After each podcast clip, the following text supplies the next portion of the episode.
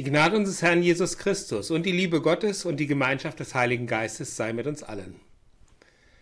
Ich habe heute einmal darüber nachgedacht, wo alles herkommt. Das Getreide auf den Feldern, das Universum, eigentlich alles, was uns umgibt. Die Wissenschaft sagt, dass unser Universum durch einen Urknall entstanden ist. Das mag so sein, aber das ist die Grundannahme der Wissenschaft. Aber einen Beweis gibt es nichts dafür. Aber mal ganz im Ernst. Selbst wenn es einen Urknall gegeben hätte, wer hätte den ausgelöst? Eine ganz schwierige Frage. Ich gebe zu, Wissenschaft ist toll, aber ist es nicht nur eine Disziplin von vielen? Und sie hat auch nicht mehr oder weniger Ungenauigkeiten. Das bedeutet, dass die wichtige Frage keine plausible Antwort hat. Wie ist das Leben entstanden und wer hat diesen Prozess angestoßen? Denk mal darüber nach. Jetzt komme ich einmal zum christlichen Glauben. Wir Christen denken über Gott nach.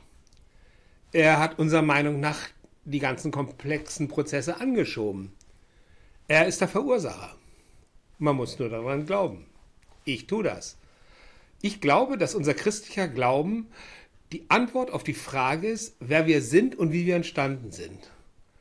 Und das ist die Nachricht, die uns der Herr aufgetragen hat, dass wir sie weitererzählen sollen.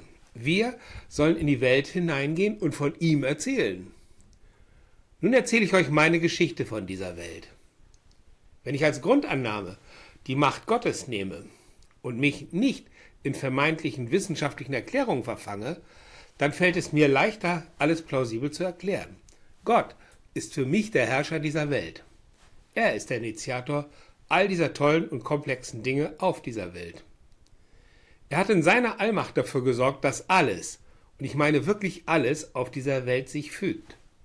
Jede Blume, jeder Mensch, alles auf dieser Welt ist so komplex, dass man es nicht mit Zufall beschreiben kann. Wenn ich die Wahrscheinlichkeitsrechnung mit ins Boot holen würde, dann ist es wahrscheinlicher, dass ein Gott die Fäden in der Hand hält, als dass es so viele Zufälle gibt. Jetzt kommen wir aber zur wichtigsten Frage. Was gibt mir die Ruhe, das alles so anzunehmen? Natürlich mein Glaube. Ich glaube ganz ehrlich und fest daran, dass unser Gott unser Leben steuert. Denn Gott ist der Herrscher der Welt.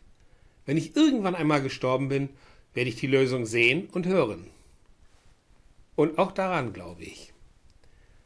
Wie war das vorher, als ich noch kein Christ war? Da hatte ich keine andere Wahl. Da habe ich mich nur auf wissenschaftliche Erklärungen eingelassen. Mehr hatte ich nicht. Ich hatte keinen Gott, war auf mich selbst gestellt und war für meine Entscheidung, was daraus entsteht, selbst verantwortlich. Bis zu dem Tag, an dem ich das erste Mal ernsthaft mit dem christlichen Glauben konfrontiert war. An diesem Tag stand vorne ein Mann auf der Kanzel und hat mir eine neue Idee gegeben. Dieser Mann nannte sich Pastor. Und er hat in einer Art mit mir geredet, die ich verstanden habe. Er war plausibel. Er erklärte von Jesus Christus und was der so gemacht hatte und ich habe es verstanden.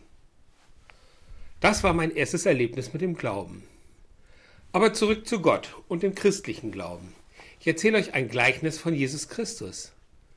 Es wurde von einem seiner Jünger mit Namen Markus aufgeschrieben. Dazu lese ich aus Markus 4 die Verse 26 bis 34, gelesen aus der Basisbibel.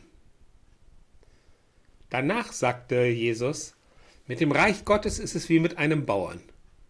Er streut die Körner auf das Land.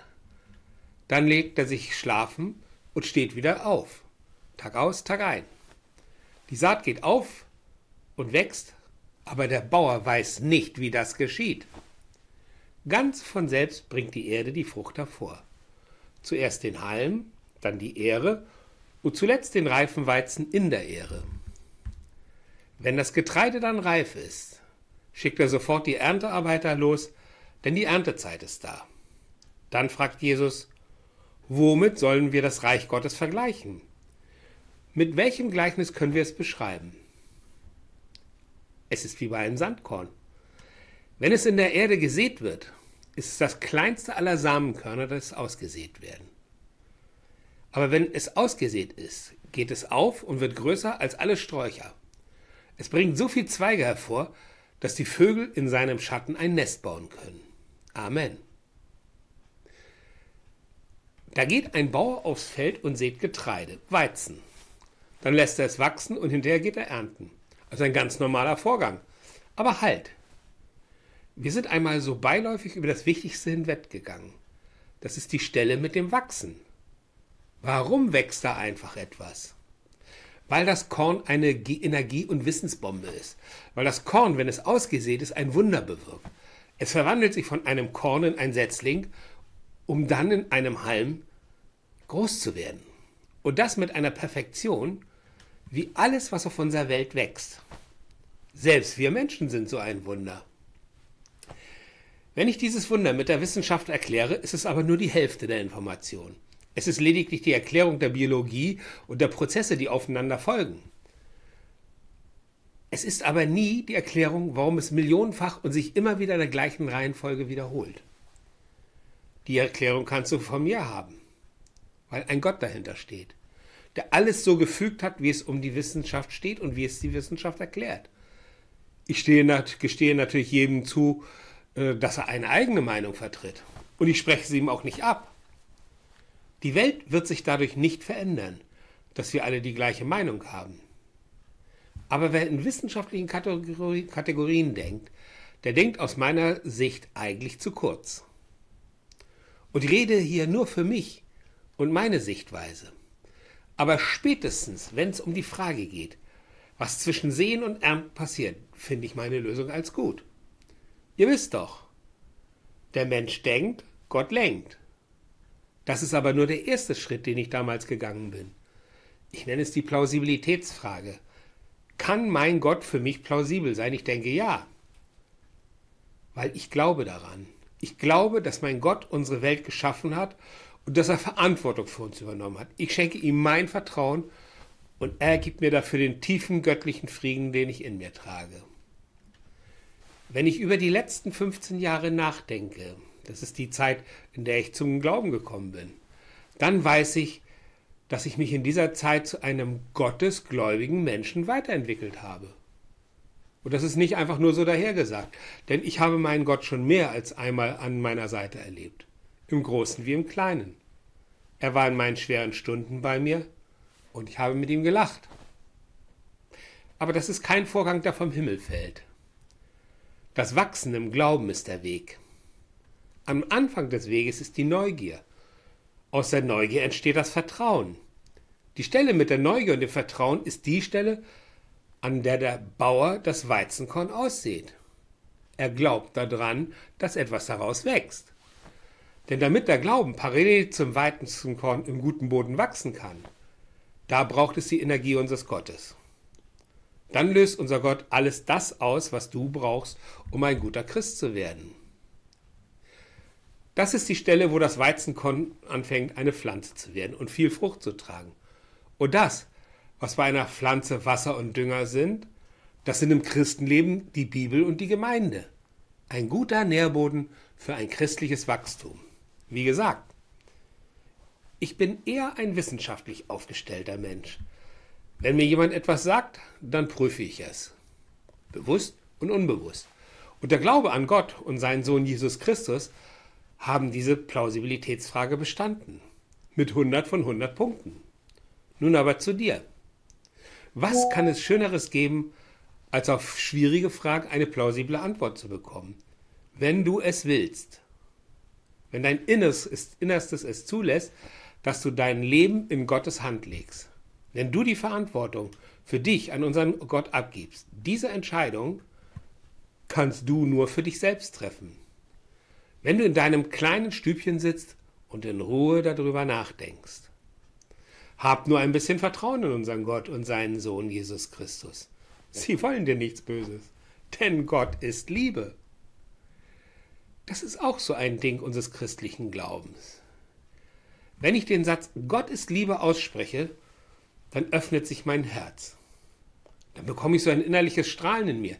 Das ist genau das, was ich mir vorgestellt habe, als ich vor fast 16 Jahren im Glauben losgezogen bin. Ich wollte Frieden haben. Den habe ich jetzt. Und jetzt komme ich einfach noch mal einmal in unsere Geschichte. sei du das Samenkorn, das ausgesät wird. Gott wird sich um dein Wachstum kümmern. Er wird dir so viel geben, wie du zum Leben brauchst. Und er wird bei dir sein, 24 Stunden am Tag und sieben Tage in der Woche. Und das wirst du irgendwann auch spüren. Gottes Nähe ist genau wie das Getreide. Es muss wachsen. Und jeder Weg beginnt mit einem ersten Schritt. Es ist der Schritt auf deinen Gott zu. Es ist das erste Vertrauen in ihn und seine Allmacht. Und glaube mir, du wirst wachsen. Mit ihm wird dein Leben sich verändern. Wenn du mich fragen würdest, wo das alles bei mir herkommt, kann ich dir nur sagen, ich weiß es nicht. Aber ich spüre es immer wieder, wo mein Weg lang geht. Er führt zu ihm, es führt zu ihm dieser Weg. Meine Entwicklung wird mit Sicherheit noch bis zum Rest meines Lebens andauern. Aber ich freue mich auf diesen Weg. Und wenn ich irgendwann einfach mal sterbe, dann werde ich in die Ewigkeit gehen. Dann werde ich bei ihm sein. Es ist schon faszinierend, was Gott aus mir gemacht hat. Einen Mensch, der versucht, die Liebe zu leben. Dabei mit Sicherheit noch nicht vollkommen ist, aber der sich auch an dieser Stelle weiterentwickelt. Halleluja, lobet den Herrn. Wenn du das auch willst, dann sprich mich an. Ich helfe dir gerne einen Schritt auf unseren Gott zuzugehen. Du kannst natürlich auch deinen Weg gehen. Das bleibt ganz bei dir. Aber wenn du eine helfende Hand suchst, dann strecke ich dir meine gerne entgegen. Du kannst aber auch noch weiter unten ansetzen, indem du direkt mit unserem Gott redest. Das funktioniert ganz einfach. Du faltest die Hände, schließt die Augen und dann rede mit ihm. Denn eines ist klar. Der Himmel ist nicht leer und Gott ist nur ein Gebet weit entfernt. Amen.